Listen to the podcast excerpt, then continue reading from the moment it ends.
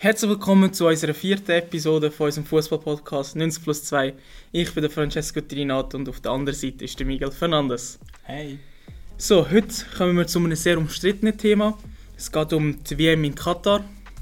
Wie sollte es anders sein, genau um die Zeit, wo sie ja jetzt, mit drin ist. Die Spiele sind gerade am Laufen. Wir haben beziehungsweise heute angefangen, heute wo wir das aufnehmen, ist Ecuador gegen Katar gerade am Laufen. Dann kommen wir erstmal zu der Fragestellung oder generell einfach zu etwas, damit jeder abgeholt worden ist. Was ist überhaupt die WM? Die WM ist das grösste internationale Turnier der Welt. Abseits vom Fußball, auch was Zuschauerzahlen angeht, ist es das grösste Event. Das kann man, glaube ich, so festhalten, auch was Zuschauer angeht. Das ist aber bewiesen worden. Genau. Dort sind aktuell 32 Länder dabei. Die nächste WM wird dann auf 48, nicht 84, wäre ein bisschen viel, auf 48 Mannschaften ausgeweitet. Die Mannschaften qualifizieren sich in den verschiedenen Kontinenten über ein eigenes Turnier. Also die EU hat das Turnier, Afrika hat das Turnier, quasi Quali. Südamerika und Nordamerika haben dann jeweils noch ein Turnier um Asien. Genau. Sie wann gibt es die WM? Die WM gibt es seit dem Jahr 1930. Dort war die erste WM in Uruguay. Gewesen. Genau, Müsste wo so sein. Uruguay gewonnen hat. Genau.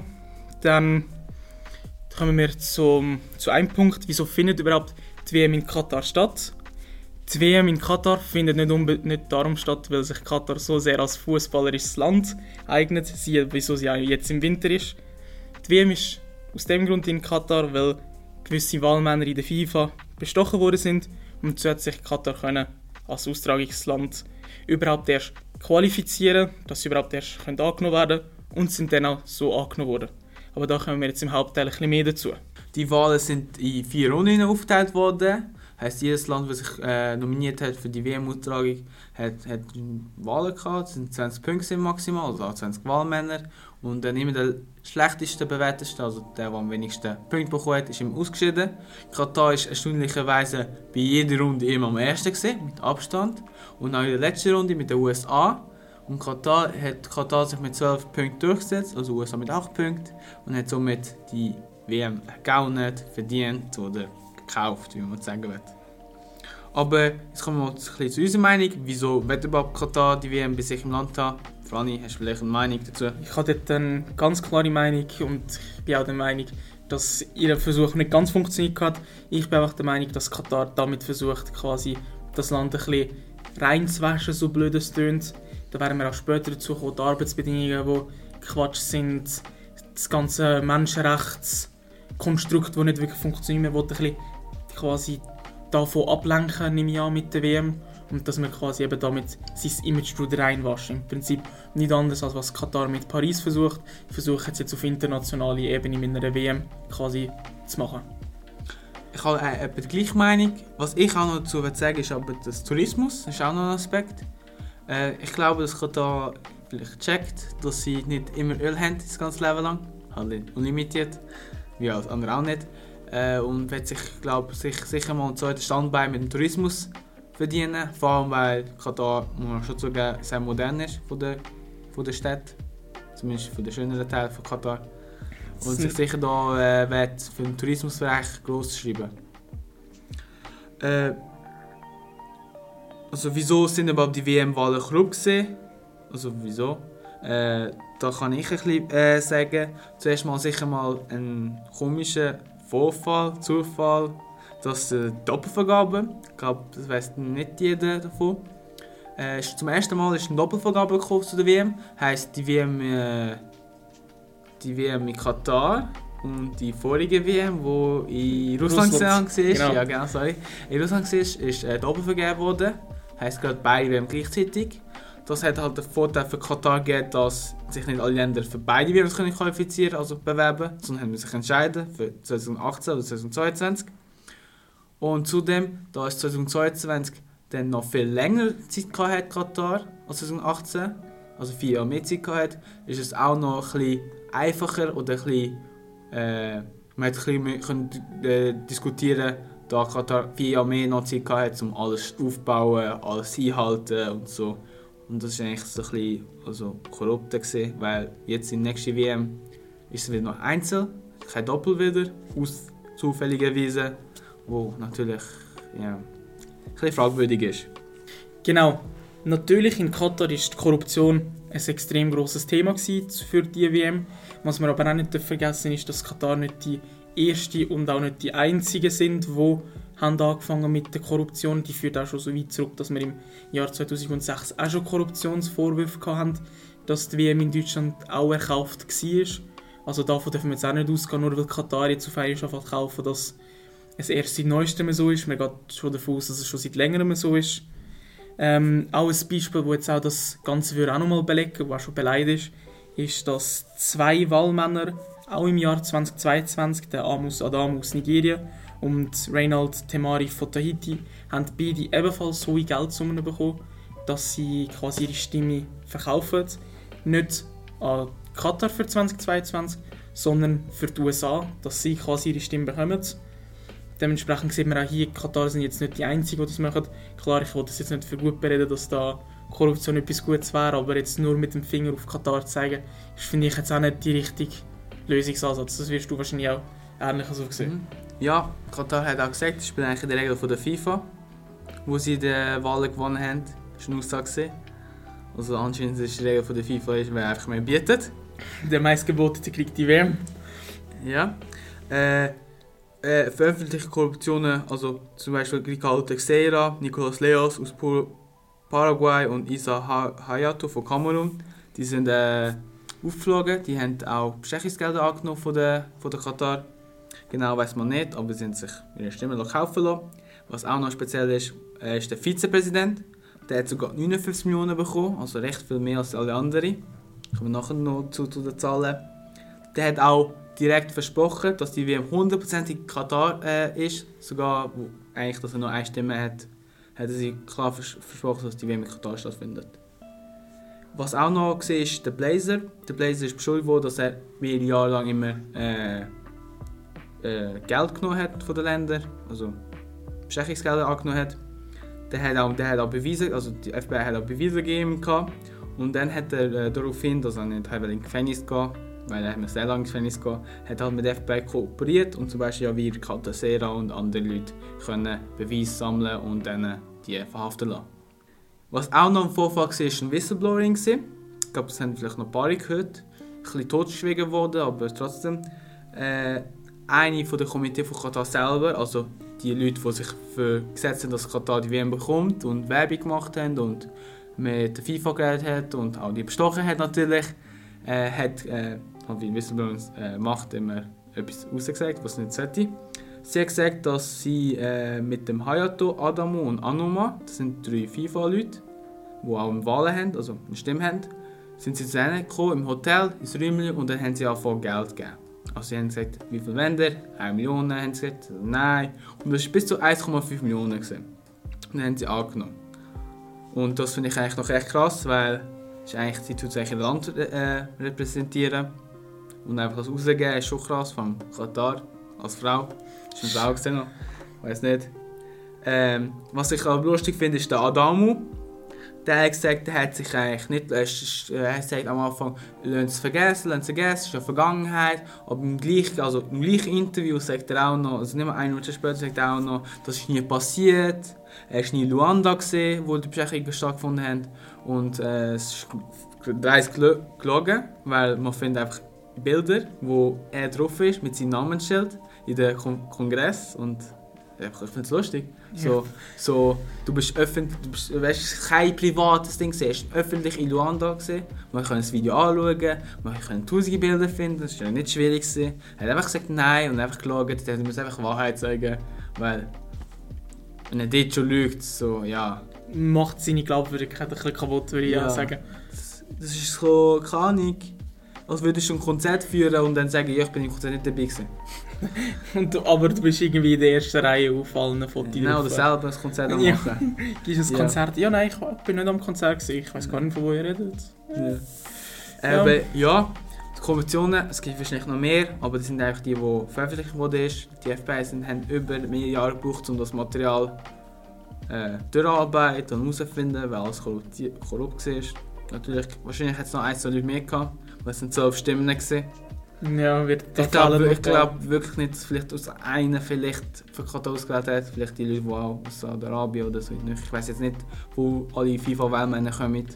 Aber ja, 12 sind schon recht viel. Ja, es ist recht viel dafür, dass man eben auch so viel macht. Ich finde es aber auch ein kleiner Witz. Im Prinzip, woran man auch schon von Anfang an merkt, einer von den, die auch normalerweise Bedingungen ja sind, ist, die Bedingung für eine FIFA-Weltmeisterschaft muss sein, dass WM im Sommer stattfindet, weil das hat es bisher immer so gehabt und es ist also quasi im Reglement als Kriterium drin. Mhm. Und dann hat eben auch ist auch gesagt worden, ja, wo man Katar dann zugelassen hat, ist ja dann auch gesagt worden, ja, es hat ich keine damit gerechnet, dass Katar kommt. Das ist schon für mich so etwas, du brichst nicht aus Spaß deine eigenen Regeln, wenn du keine Intention dahinter hast.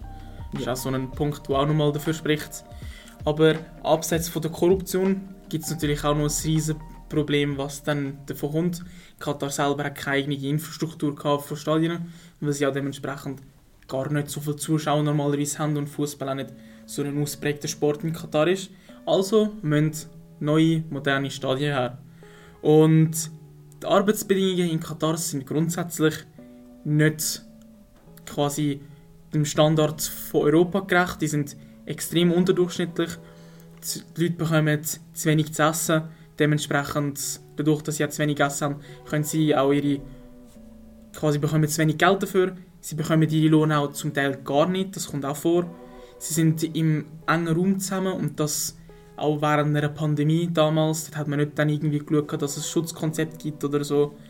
Und die Spitze vom Eisberg ist auch noch, dass den Leuten die Reisepässe weggenommen worden sind und sie quasi dann wie gefangen sind im Land und außer sie verrichten ihre Arbeit nicht, kommen sie quasi gar nicht aus dem Land raus. Dann wird euch jetzt noch der Miguel kurz etwas über das Kafalensystem äh, reden, was eigentlich hätte sollen abgeschafft werden. Also das Kafalensystem ist eigentlich versprochen worden, dass es immer abgeschafft werden sollte.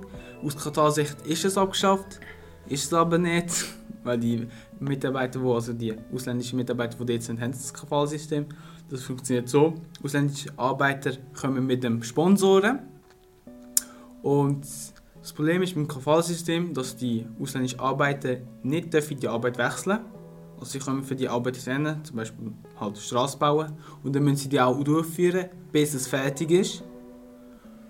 Und was noch das Problem ist, ist natürlich die Reisepässe weggenommen und somit dürfen sie das Land nicht ver verlassen. Das heisst, wenn sie an die Grenze kommen, müssen sie irgendwie schaffen, ohne Reisepass durchkommen, was eigentlich nicht geht.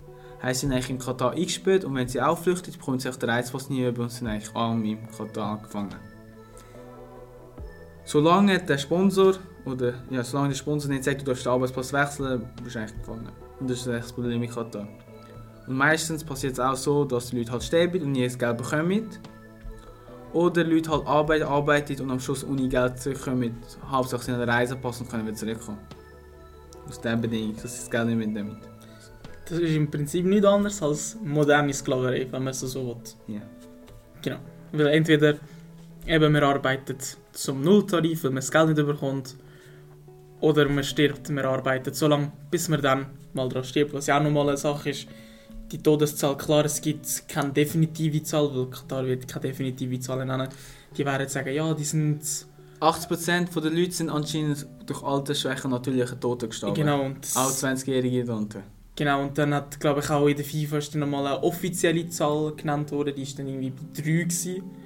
Anscheinend sollten es ja nur 3 Tote sein, wo, auch wenn es nur 3 gewesen wären, wären das 3 zu viel, da wollen wir uns nicht davon vormachen, aber die dunkle Ziffer nenne ich es jetzt mal, die wird um ein x-fache höher sein.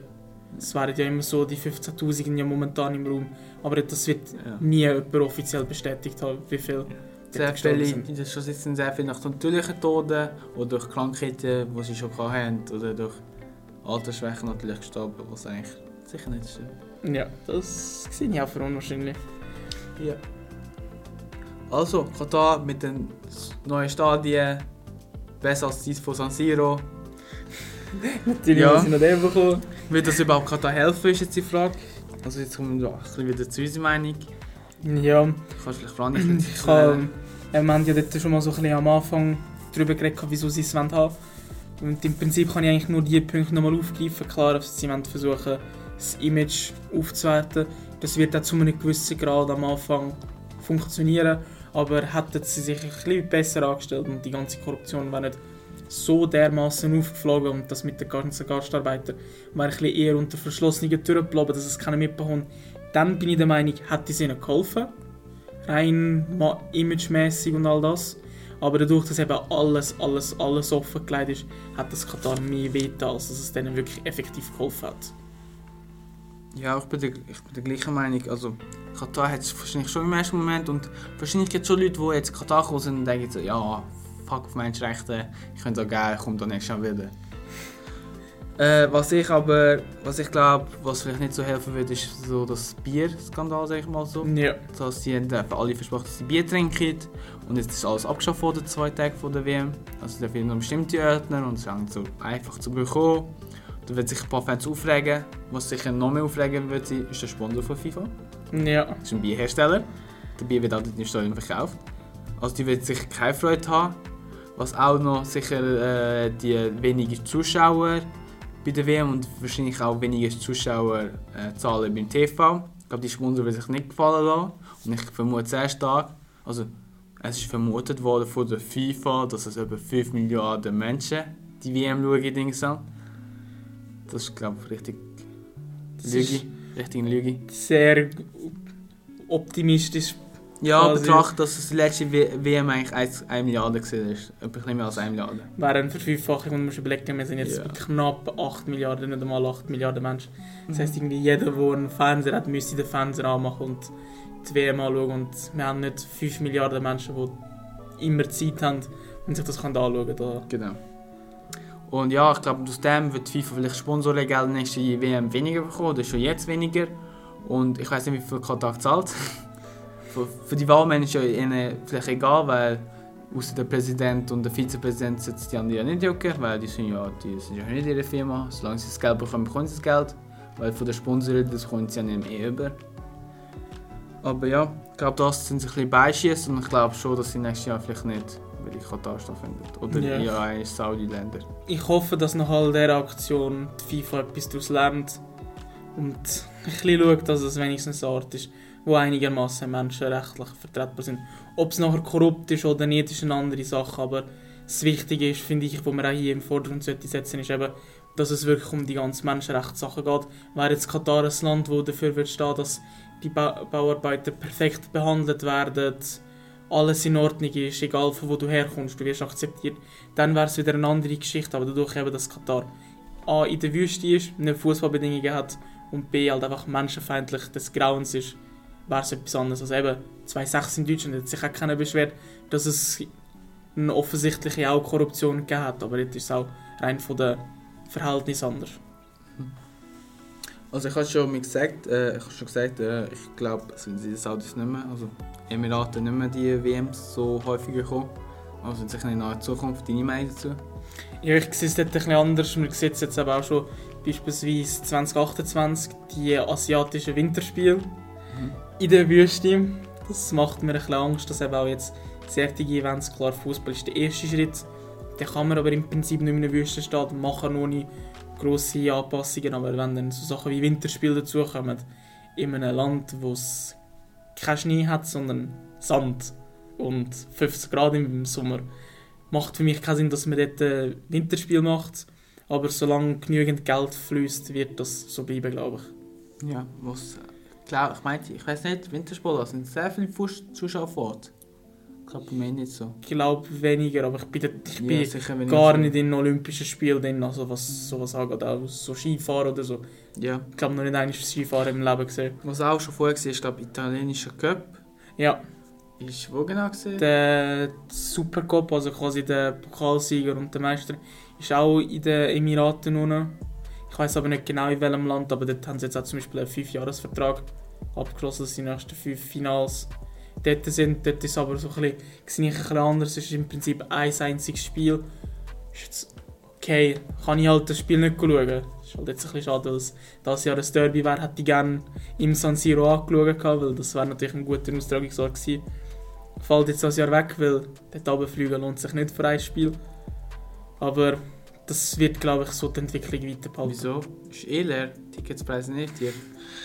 Ja, aber ich wollte das nicht unterstützen, das ist auch nochmal etwas. Also selbst wenn die finanziellen Mittel nicht zu berühren wären, würde ich trotzdem nicht aber einfach aus Mhm. reinem...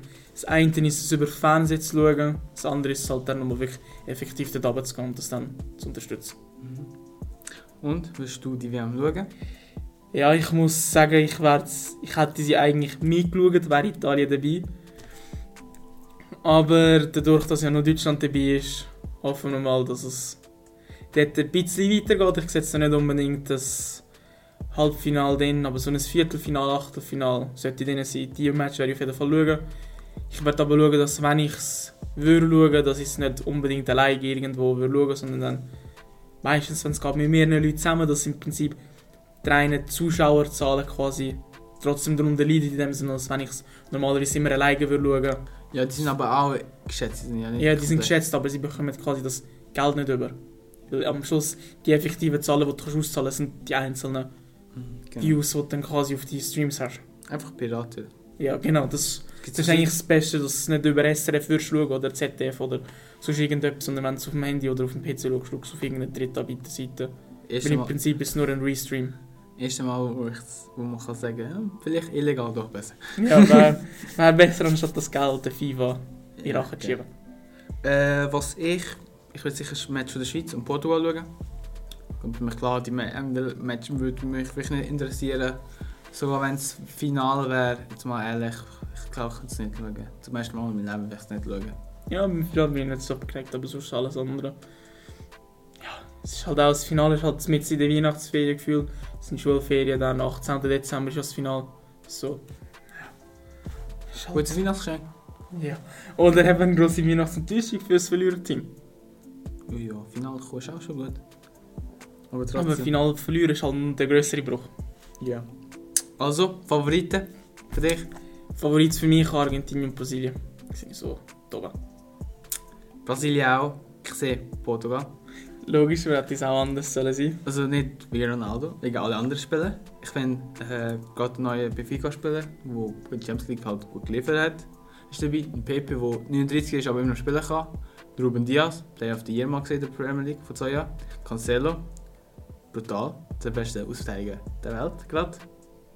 Nuno Mendes, nicht der beste Verteidiger, aber mega schnell. Bernardo, Bruno, Neves und keine für Youngster, die wir uns noch haben. Leao, Play of the Year in der. Serie A.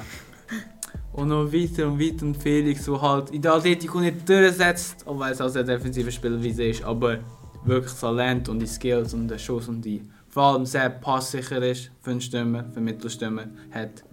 Und somit habe ich sehr gute Zuversicht, dass Portugal weit kommt. Hoffentlich auch gewinnt. Für Ronaldo wäre es mega, für Portugiesen auch, die erste WM. Aber in der WM kann ja alles passieren. Äh, Schweiz sage ich dieses Jahr jetzt wie jedes Jahr nicht so weit. Ich glaube sogar. Also gegen Frankreich und so, ja super gewesen, oder? Riesen Match. Aber ich glaube, da sind, sind noch der Shakiri, ist ja schon ein guter Spieler, aber er ist schon jetzt im MSL und Lyon hat sich auch nicht durchgesetzt. Seine Zeit ist vorbei und jetzt kommt, ich glaube nach der WM kommt der Umbruch bei der Schweiz. Ja, glaube ich auch. Spieler und das tut mir gut. Leider Jan Sommer, ein bisschen schade, weil er ist gerade in seine Prime. Wenn man jetzt aber eben auch mal schaut, wieso ich auch glaube, dass die Schweiz nicht unbedingt allzu weit kommt, wenn man jetzt auch mal auf den nachher folgenden Turnierbaum schaut, das ist ja klar ungefähr die möglichen Matchups für das Achtelfinale. Man sieht ja quasi direkt, wer dabei ist. Und wenn ich es gerade richtig im Kopf habe, wäre es ja so, dass wenn im Prinzip ähm, die Schweiz Zweite wird, trifft er ja quasi aus, der, aus dem Gruppenersten vom, von der quasi Portugal-Gruppe. Also das wird in Südkorea, 98%. Portugal, Ghana oder Uruguay. Es wird in 98% wird das Portugal sein und da sehe ich Portugal dann für außer überraschenderweise die Schweiz setzt sich durch Brasilien durch in der Gruppe, was ich bei bestem Willen nicht kann glauben. Ja. Brasilien 100% Favorit. Aber das ist ein WM.